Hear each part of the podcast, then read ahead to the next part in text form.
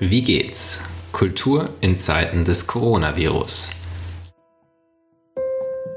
Ein Podcast, der einen Blick wirft hinter die Türen der Theater, Festivals und auch Bars, die aktuell wegen des Coronavirus für die Öffentlichkeit geschlossen sind. Mein Name ist Martin Zierold und ich bin Gastgeber dieses Podcasts, den das Institut für Kultur und Medienmanagement KMM an der Hochschule für Musik und Theater Hamburg produziert. In der heutigen Ausgabe spreche ich mit der Kulturmanagerin Tina Heine, die gleich in mehreren Projekten vom Coronavirus betroffen ist. Als Leiterin eines Jazzfestivals, als Gastronomin, als Gastgeberin von Salons und anderen Diskursformaten über Kultur und Gesellschaft und auch als Hochschullehrende. All diese Projekte macht sie als Selbstständige, als Cultural Entrepreneur und somit ist sie nicht durch eine öffentlich geförderte Institution abgesichert.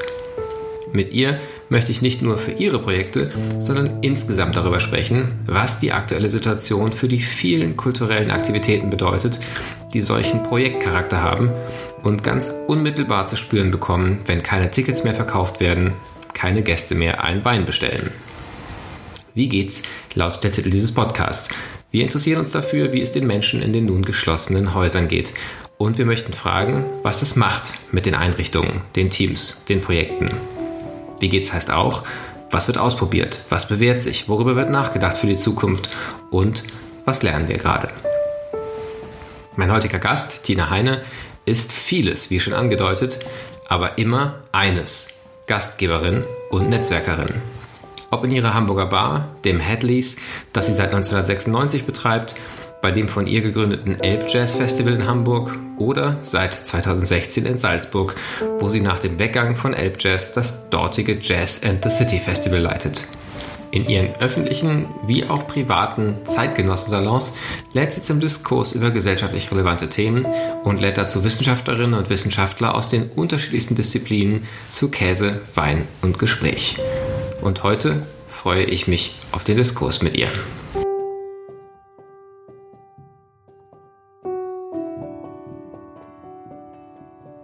Ich bin verbunden mit Tina Heine. Tina, vielen Dank, dass du dir die Zeit nimmst für ein Gespräch. Du bist ein echtes Multitalent in Sachen Kultur. Ähm, darüber werden wir gleich auch sprechen, von Festivalmacherin über Gastgeberin in deiner eigenen Kneipe, Bar, Bistro, Restaurant ähm, und auch Gastgeberin in kleineren Zirkeln mit Salonformaten. All das ist betroffen von Corona und ich bin sehr gespannt, äh, über die Zusammenhänge auch zwischen diesen Aktivitäten mit dir zu sprechen. Die erste Frage in diesem Podcast ist aber immer ganz kurz und knapp. Wie geht's? Mir geht's gut.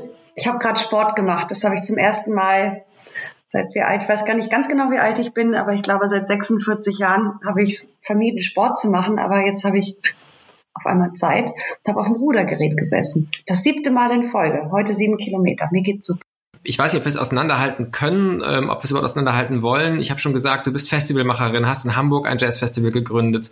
Ähm, du bist jetzt Leiterin eines Jazzfestivals in Salzburg, bist auch als Hochschullehrende äh, im Bereich Kulturmanagement im ganz weiten Sinne in Hamburg, in Salzburg aktiv. Du hast eine ich weiß gar nicht, ob du selbst Bar sagst oder Kneipe oder Bistro, aber auf jeden Fall mit dem Headleys in Hamburg einen wirklich traditionsreichen Begegnungsort, der wichtig auch für die Stadtteil- und Stadtkultur ist als sozialer Treffpunkt, als Austauschort, auch als Ort von Salonformaten, Diskursformaten und bist Gastgeberin von einem Diskurs bei dir zu Hause im Wohnzimmer, der regelmäßig Menschen zusammenbringt. All das kann man so ohne weiteres gerade nicht mehr machen. Vielleicht magst du mal kurz berichten für dich die wesentlichen Punkte. Was ist gerade anders? Ähm, wie fühlt sich das an? Erstmal ganz, ganz abstrakt oder ganz, ganz umfassend gefragt. Du, ich musste ähm, so ein bisschen schmunzeln, weil das ist gar nicht so lange her ähm, weil ja immer das ganze Thema Digitalisierung so im Raum ist, Disruption, die, Digitalisierung, wie verändert sich unsere Arbeitswelt, welche Jobs werden erhalten bleiben, welche Jobs fallen weg. Und ich habe da immer wieder gesagt, ich habe total krisensichere Jobs, weil trinken tun die Leute immer. Und Live-Musik hören, also das wird einfach immer, also die Leute werden das immer tun wollen und das kann das einfach nicht ersetzen, all das ganze Stream. Und es sind genau meine beiden sozusagen Haupthandlungsfelder, nämlich ähm, eine Bar haben, Gastgeber sein, Leute dicht gedrängelt beieinander zu haben, große Festivals mit 25.000 Besuchern. Das ist mal gerade das Erste, was völlig wegfällt. Dann dachte ich irgendwie so, als das alles losging und mir klar war, boah, meine Haupthandlungsfelder werden jetzt hier gerade krass angegangen, habe ich gedacht, na immerhin habe ich die Uni noch. In, in Salzburg mache ich ein recht großes Projekt und wir hatten dann ein Meeting vor ein paar Wochen, wo noch so eine ähm, so ein Joe Fix und da kam die Rektorin rein und sagte, ja, wir schließen heute Nachmittag. Ähm, dann habe ich gedacht, so jetzt macht auch noch die Uni dicht. Natürlich ist klar, dass unsere Uni-Projekte weiterlaufen, aber das war irgendwie so, ja, so ein absurder Moment. Und natürlich ähm, trifft es sozusagen ins Herz, weil all das, was man tut, ist ohne die Begegnung nicht denkbar. Und es wäre auch eine Illusion zu glauben, dass man das anders machen könnte. Also man kann nicht Live-Musik ersetzen, selbst wenn ich die tollsten Konzerte auf größten Leinwänden im Streaming verfolgen kann.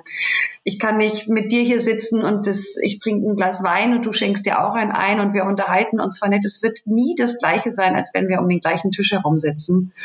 Ähm, ja, und das ist spannend gerade, das, ja, sich damit auseinandersetzen zu müssen.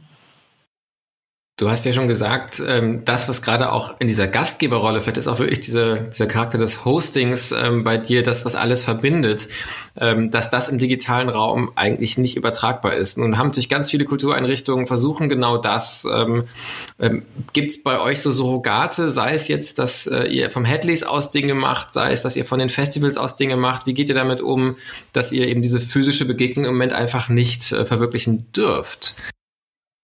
Ja, also es gibt natürlich unterschiedliche, es ist, das ist immer sehr, sehr individuell, ähm, je nachdem, wo das jeweilige Festival oder so gerade steht. Also ich habe zum Beispiel ein Projekt, das ist, ähm, da mache ich so bei der Produktion die ganze Supervision. Das ist die Monheim Triennale, das ist ein neues Festival für zeitgenössische Musik in der Stadt Monheim. Das soll im 1. Juli erstmals an den Start gehen. Sehr, sehr international, sehr ambitioniertes Programm mit Künstlern aus aller Welt. Ähm, noch halten wir das gerade so ein bisschen am Laufen, aber es schwindet eigentlich bei jedem von uns die Hoffnung, dass das tatsächlich stattfinden wird.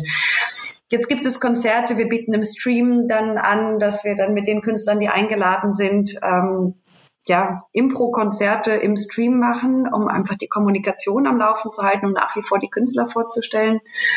Ähm, da sind wir nicht die Einzigen, das machen nämlich eigentlich gerade alle. Und da habe ich schon fast das Gefühl, da entsteht schon fast so ein Overload an Dingen, die jetzt im Stream zur Verfügung gestellt werden. Was mache ich im Headless? Im Headless habe ich die Regale ausgeputzt, das letzte Essen gekocht, was noch frisch in den Regalen war, habe es an die Nachbarn verkauft, verteilt gegen Spenden oder die Familie damit aus großen Töpfen bekocht, die Weinflaschen gezählt, die Kühlschränke ausgeputzt und abgeschlossen. Da kann man nicht so viel machen. Natürlich haben viele andere überlegt oder tun das auch mit Lieferdiensten. Das ist nicht unser Konzept und das bin ich nicht. Ich bin ein Ort, wo man sich trifft und man zusammensetzt. Ich bin, sag mal, das reine Essen oder Getränke verkaufen hat mich eh nie interessiert. Also dieses Geschäftsmodell. Mich hat es immer interessiert, einen guten Ort zu haben. Und das lässt sich nicht übersetzen. Wir haben da jetzt so ein bisschen das humorvoll genommen oder um die Leute sozusagen, ähm, ja, um im Gespräch zu bleiben. Es gibt unseren monatlichen Newsletter vom Headlays jetzt wöchentlich und der heißt jetzt Headlays zum selbermachen. Und da gibt es dann unsere Kuchenrezepte oder unsere Spätzle. Ähm, ich gebe einen Weintipp rüber und erstelle Playlist, damit die Leute unsere gute Musik auch zu Hause hören können.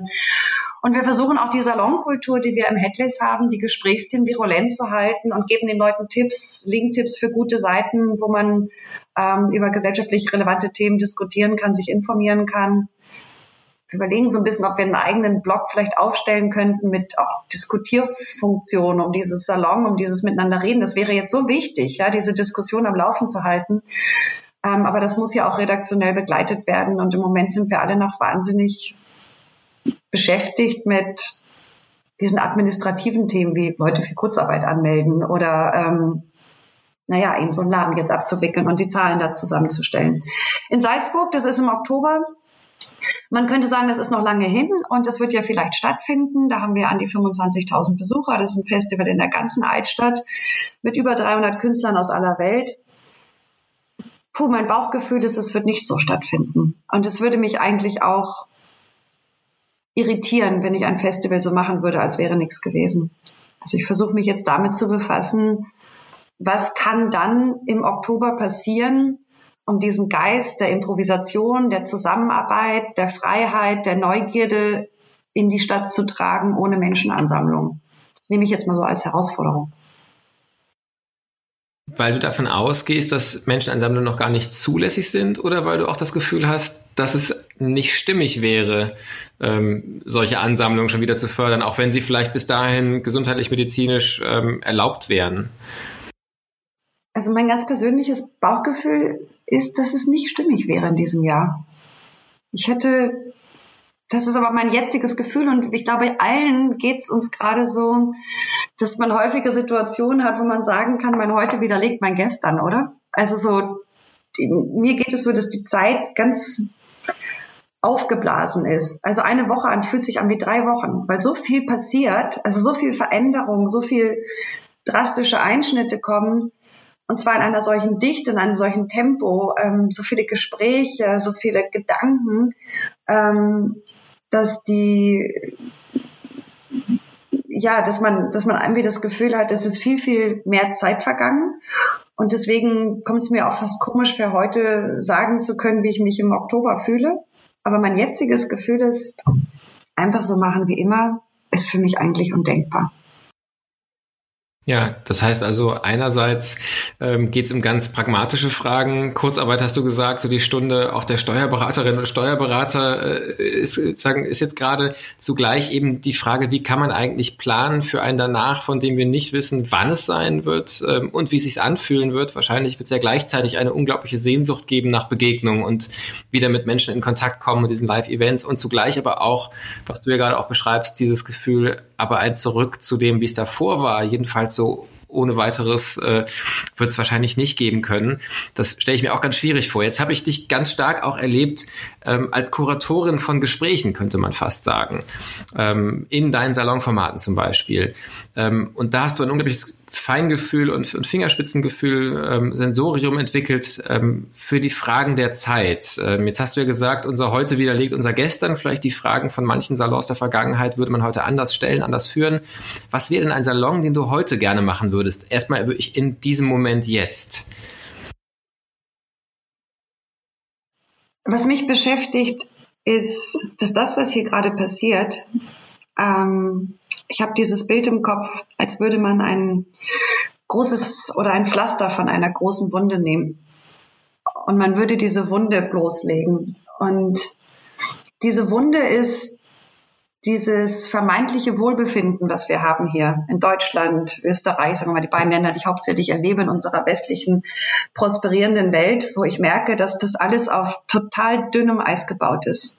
Das zerbröckelt sofort. Als die ersten Meldungen kamen, dass wir irgendwie sowas wie Homeoffice machen müssen, da ging durch die Social Media Kanäle kein, kein Sturm irgendwie von Freude von Yippie, mal zwei Wochen zu Hause und dann kann ich lesen und dann kann ich joggen und ich kann bei meinen Kindern sein, sondern es war sofort die Angst da bei ganz, ganz vielen Leuten, weil die Situation bei ganz, ganz vielen Menschen prekär ist, weil wir alle Jobs haben, so cool wie sie klingen, so toll wie sie aussehen, die so dünn genäht sind, dass sie ganz, ganz schnell auseinanderreißen. Also ganz wenige schaffen es wirklich, ähm, ein Polster aufzubauen und sagen, hey, ich kann mich auch mal ein halbes Jahr, ups, du bist weg. Kannst du mich noch sehen? Nee? Okay, okay. Ähm, äh, also kaum Leute konnten es schaffen, wirklich ein Polster aufzubauen und können da einfach mal entspannt ein paar Monate irgendwie mal anders arbeiten, was ausprobieren. Es ist ja sofort existenzielle Angst da. Im Kulturbereich, in der Gastronomie, in, in Pflegeberufen, im Einzelhandel sind ganz viele Menschen unterbezahlt. Auch mein eigenes System. Die Leute in meiner Bar sind unterbezahlt nicht, weil ich ein Geldhai bin, du kennst mich gut, sondern weil es überhaupt nicht möglich ist, mehr als 10 Euro die Stunde zu bezahlen. Das ist furchtbar, wenn die Leute jetzt auf Kurzarbeit gehen, ihr Trinkgeld nicht mehr haben, womit sie rechnen, als wäre es ein festes Gehalt.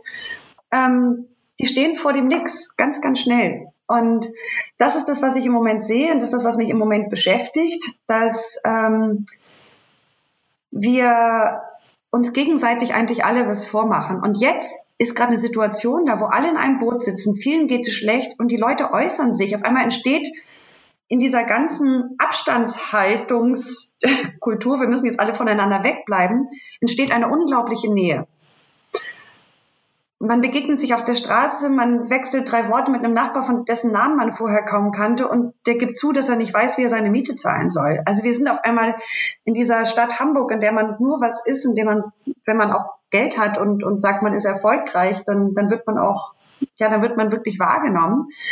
Ähm, und jeder hat das immer so vermieden zuzugeben, dass man gar nicht so super, super dasteht. Und jetzt sagen das auf einmal alle und jetzt wird so viel sichtbar. Und wenn ich über einen Salon nachdenke, entschuldige, dass ich so weit aushole, aber ich weiß gerade nicht, wie ich es kürzer sagen soll.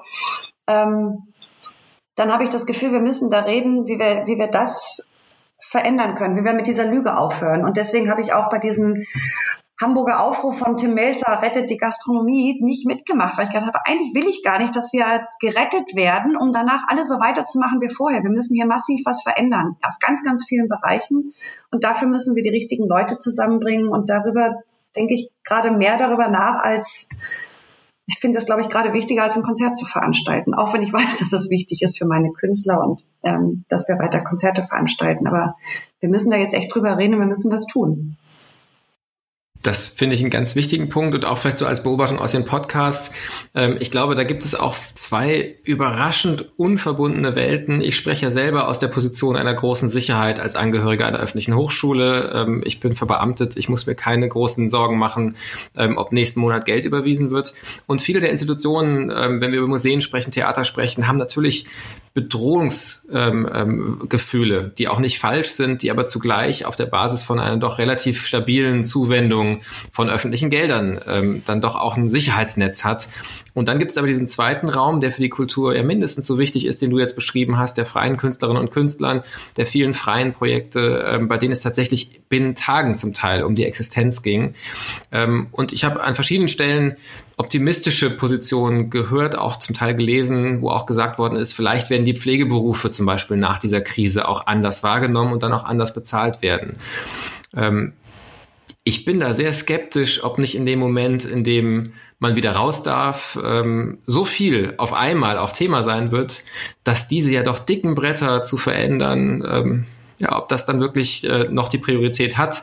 Ähm, ich habe da meine Zweifel. Insofern die Notwendigkeit, glaube ich, spüren wir gerade alle, aber was können wir tun? Was ist zu tun? Was wäre auch Solidarität aus deiner Sicht von denen, die vielleicht eine sichere Position haben, dass dieser, dieses Momentum nicht verpufft in der Sekunde, in der die Türen wieder auf sind? Na, ich glaube, wir müssen jetzt anfangen, Projekte aufzulegen, die so stark und so sichtbar sind, ähm, äh, dass sie verbleiben, ja. Also dass sie, äh, dass man nicht hinterher sagt, was verändert man jetzt, sondern muss eigentlich jetzt schon parallel loslegen. Und ich habe immer so ein Bild im Kopf, dass ähm, äh, da komme ich dann aus, dann komme ich ganz aus dem Jazz jetzt, aus der Improvisation und aus meinem ähm, Wunsch, dass dieses, diese Idee der Improvisation ähm, sich viel stärker in der Gesellschaft breit macht. Ja, diese nicht im Sinne von aber wir haben auch mal über dieses Durchwursteln gesprochen. Improvisieren klingt immer so als, ah, ich weiß nicht, wie es geht, da muss ich irgendwie improvisieren. Ähm, äh, das haben wir nicht so richtig gut gemacht, da haben wir so ein bisschen improvisiert. Das klingt immer so ein bisschen negativ und ich sehe das aber gar nicht negativ, ich sehe es positiv. Ähm, wenn ich es vom Jazz herleite, da, da stehen ein paar Leute gemeinsam auf der Bühne, da hat jeder einzelne von denen hat was drauf. Jeder für sich. Der eine spielt super Bass, der nächste super Saxophon, der dritte super Schlagzeug. Ähm, da ist jeder bringt etwas mit. Es ist gegenseitiges Vertrauen. Es ist Neugierde. Ähm, es ist Zuversicht da auf der Bühne, dass da irgendwie was Gutes bei rauskommt, auch wenn man nicht genau weiß, was bei rauskommt. Und es ist Kompetenz im Raum. Also jeder muss schon was drauf haben, sonst funktioniert das auch nicht. Und ähm, ich denke, dass wir dieses, dieses äh, gemeinsame Improvisieren mit unterschiedlichen Kompetenzen, vertrauensvoller Zusammenarbeit mit unterschiedlichen Playern, die zu unterschiedlichen Zeiten mal nach vorne in den Lied gehen und dann auch wieder nach hinten gehen und das Backup machen. Wenn wir überlegen, dass wir ganz, ganz viele Künstler da draußen haben, die natürlich die ersten sind, die mit irgendwelchen Online-Streams und irgendwas jetzt kreativ werden, ja, also mit dieser Situation umzugehen, das sind ja die ersten. Wie können wir diese Künstler in eine andere Form von Zusammenarbeit bringen, auch jenseits der Bühnen, auf denen sie stehen? Wie können die ähm, stärker eingebunden werden in gesellschaftlich relevante ähm, hm, Formen der Zusammenarbeit? Wie können, wie können die Teile von Beraterteams werden? Warum müssen immer, warum müssen in den Beraterteams nur so ganz andere Leute sein. Ich meine, es gibt ja schon gemischte Teams, äh, wo auch Biologen, Mediziner oder irgendwas für Boston Consulting oder sowas in bunten Gruppen ähm, irgendwelche Firmen beraten. Aber ich denke, wenn wir Künstler stärker vernetzen mit Wirtschaft, mit Industrie, mit Verwaltung, äh, mit äh, wichtigen sozusagen gesellschaftlichen Schnittstellen, wo Innovation vorangetrieben werden muss, wenn wir irgendwie eine Plattform schaffen, Patenschaften oder ja oder wirkliche tatsächliche kleine Firmen, Startups, die genau das versuchen, jetzt aus dieser Krise mitzunehmen, ähm, dann kann das vielleicht ein Weg sein, wie wir Leute aus anderen Bereichen auffordern, Transferleistung zu bringen, um eine neue Gesellschaft zu formen. Wir müssen sie, also jeder muss irgendwie aus seinen Zonen raus, wenn er bereit dazu ist wenn er einen Antrieb mitbringt und muss in gemischten Teams und einer anderen Form von Zusammenarbeit wirksam werden können. Und das würde ich mir wünschen, dass das rauskommt bei dieser ganzen Geschichte, weil das wird jetzt so sichtbar, wer agil ist, ja, wer was tut und wer was entwickelt. Ich weiß nicht, wie man das macht, aber das geht mir die ganze Zeit durch den Kopf. Also eine, eine Sorge, die ich in dem Zusammenhang hätte, ähm, dass gerade unter Stichworten wie Improvisation, äh, Kreativität in der Vergangenheit ja häufig mitklang, das ist riskant und das geht auch nur so richtig, wenn man was aufs Spiel setzt. Und ganz häufig, wo diese Kooperationen stattgefunden haben, sie eigentlich eher zu einer Steigerung der Unsicherheit und der Prekarisierung in den anderen Bereichen geführt hat, ähm, mit dem Geste, ihr müsst jetzt auch kreativ werden, wie die Künstlerinnen und Künstler. Ähm, und man müsste ja eigentlich die Kreativität erhalten, aber tatsächlich die Sicherheit aus den anderen Bereichen stattdessen in die, in die Kunst zum Beispiel bringen. Und äh, das ist sicherlich eine, ein Umdrehen eines Vorzeichens in dieser, in dieser Gleichung, äh, das eine Herausforderung wird. Ähm, ich würde deswegen auch ganz konkret fragen, hast du ein Beispiel im Kopf, wo das zumindest in Andeutungen sichtbar ist oder eine, eine Idee, wie sowas ganz konkret aussehen könnte? Sei es als Entwurf was man noch tun müsste oder vielleicht auch als was, wo du sagst, da ist dieser Geist schon gelebt, da kann man schon mal hingucken und, und sich einen Aspekt drauf rausgucken. Naja, es gibt zum Beispiel, es gibt eine, ein Büro, ich glaube, es kommt eigentlich aus einem Architekturbüro, die heißen Yes, Julia Erdmann ist es. Ähm, die hatte mich mal eingeladen ähm, zu einem, das hieß dann Ideenmeisterschaft. Das war eigentlich ein Prozess ähm, äh, der Innenstadt Bremen. Da hat ein, ein, ein Investor, der Zech, ähm, da stand, es stand dann eine größere äh, Fläche von Immobilien zur Disposition. Ich glaube, ein Kaufhaus, ein Parkhaus oder Kaufhof, ein Parkhaus und noch ein Gebäude daneben. Ich glaube, fast 40.000 Quadratmeter in der Bremer Innenstadt, die man theoretisch abreißen könnte, erhalten könnte, wie auch immer. Aber ein, ein so großer Bereich inmitten einer Stadt. Und dieser Investor hat tatsächlich gemeinsam mit der Stadt, mit Bürgermeister, Wirtschaftsbehörde, Baubehörde etc. einen Prozess aufgelegt, wo er Leute aus den unterschiedlichsten Disziplinen zusammengebracht hat um darüber zu reden, was machen wir hier. Also hier steht eine Fläche zur Disposition, sowas gibt's nur nach dem Zweiten Weltkrieg. Ja? Also wenn alles sozusagen, äh, alles mitten in der Stadt auf einmal ähm, äh, zur Disposition steht. Und da haben ganz interdisziplinäre Gruppen eine Woche lang zusammengearbeitet. Da waren Mobilitätsforscher, Biologen, Architekten, Stadtplaner. Ich war so ein bisschen die Tante für die Kultur und ähm, ja, Leute aus der Wirtschaft äh, ähm, zusammen und haben zusammen gedacht und haben zusammen entwickelt, dass sich diese Stadt überhaupt diesen Prozess gestellt hat, fand ich hochspannend. Ähm, und das war für mich so ein, ja, das hat mich eigentlich so ein angestachelt, mehr in diesem Bereich zu machen. Ich habe danach zwei, drei andere Projekte auch begleitet, die auch mit Städte und Stadtentwicklung so zu tun hatten. Und ähm, ich glaube, dass da dass da, wenn Prozesse gut gesteuert sind und sie gut moderiert sind, ähm, da viele Möglichkeiten sind, voneinander zu lernen. Also so ein bisschen, wie du gesagt hast, ich kam jetzt da so ein bisschen aus der Ecke, die Künstler haben der Wirtschaft, der Verwaltung, also unterschiedlichen Bereichen vielleicht viel zu geben mit ihren, also auch nicht die Künstler per se, sondern ich denke da auch an ganz bestimmte Persönlichkeiten. Es ist nicht jeder Künstler gleich der Schnittstellendenker, ja, oder derjenige, der super Transferleistung mitbringt. Aber ich fand es auch gut, was du eben gesagt hast, mit auch andersrum denkend. Wie kann man auch die Learnings aus anderen Bereichen, aus, aus Wirtschaft oder aus Industrie oder aus der Projektsteuerung oder aus, wie kann man das übersetzen in unsere Kulturbereiche? Weil wir sind ja auch, ähm, immer so ein bisschen eingeigelt, oder? So in unseren ähm, in unser System. Ich war zum Beispiel sehr dankbar, dass ich damals beim Elbjazz ähm, dass es eigentlich eine ganz klassische GmbH war. Und ich habe mir so gedacht, ja, eigentlich bin ich so Kulturunternehmerin. Also wir waren so grottig subventioniert. Also das Ages hat die ersten zwei, drei Jahre, ich glaube, zwei oder drei Prozent Förderung bekommen. Wir sind mit Abstand das schlecht gefördertste Jazzfestival Europas gewesen. Bis heute sind wir ja eigentlich schlecht gefördert. Also ich kann ja nicht mehr wir sagen, weil ich aus bin, aber im Verhältnis des Gesamtvolumens sind die öffentlichen Subventionen total klein. Aber diese Not hat auch erfinderisch gemacht und man musste unternehmerisch denken und ähm, ja, dieses Wechselgespräch, ich glaube, das muss mehr stattfinden. Und das ist das, was ich vorhin meinte. Ich glaube, wir brauchen eine andere Form von Zusammenarbeit.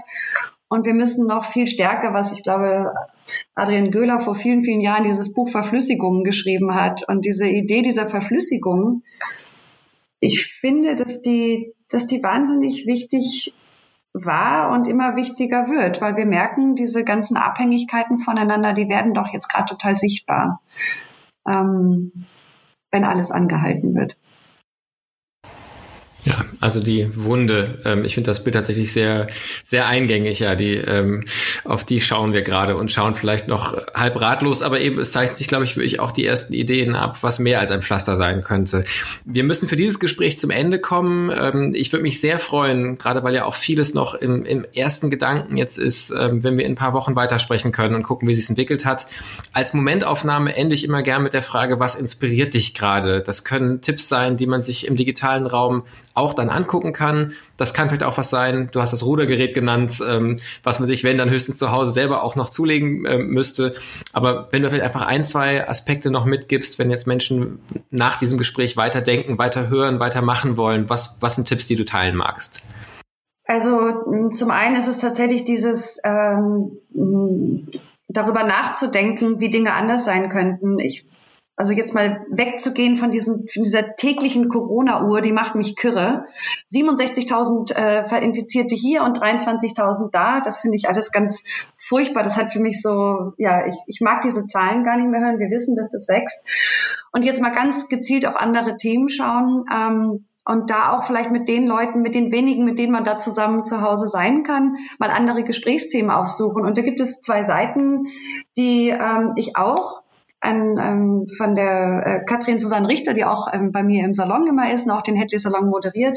Die hat mich auf zwei Seiten hingewiesen. Die eine heißt ähm, E.ON, das schreibt sich A-E-O-N ähm, .de und die andere heißt ähm, www.soziopolis.de, die kennst du wahrscheinlich. Ähm, und diese beiden Seiten, da sind, du hast einfach ähm, zu unterschiedlichsten Themen spannende Essays, Blickpunkte, Diskussionsmaterial, Texte, die du dir anschauen kannst. Und ich finde, sowas zu nehmen ähm, und das dann mal mit den Freunden zu besprechen, um aus dieser Corona-Schleife rauszukommen oder vielleicht Bezüge herzustellen, das würde ich jedem als Tipp geben. Also sonst würde ich hier eine Reihe von Buchtipps geben, aber die wäre unendlich. Du kannst gerne auch noch ein, zwei Sachen ähm, per, per Mail schicken, die kommen dann auf die Webseite zu dem Gespräch. Ähm, wir nehmen da gerne auch noch mal mehr Tipps auf. Tina, das war ein sehr, sehr anregendes, an manchen Punkten auch sehr grundsätzliche Fragen nochmal aufwerfendes Gespräch. Ganz herzlichen Dank, dass du dir die Zeit genommen hast. Ich freue mich sehr, wenn wir das Gespräch in ein paar Wochen fortsetzen können. Für heute, wie gesagt, vielen herzlichen Dank. Danke dir. Das war's für heute mit dem Podcast Wie geht's? Kultur in Zeiten des Coronavirus. Mit dieser Ausgabe gehen wir in eine Wochenendpause und melden uns wieder am Montag. Dann im Gespräch mit Ansgar Wimmer, dem Vorsitzenden des Vorstands der Alfred Töpfer Stiftung in Hamburg, die sehr engagiert in der Förderung von Kultur und Bildung auch und gerade in Zeiten des Coronavirus ist. Darüber erfahren wir nächste Woche mehr. Ich freue mich auf das und die dann folgenden Gespräche. Bis bald. Passen Sie gut auf sich auf.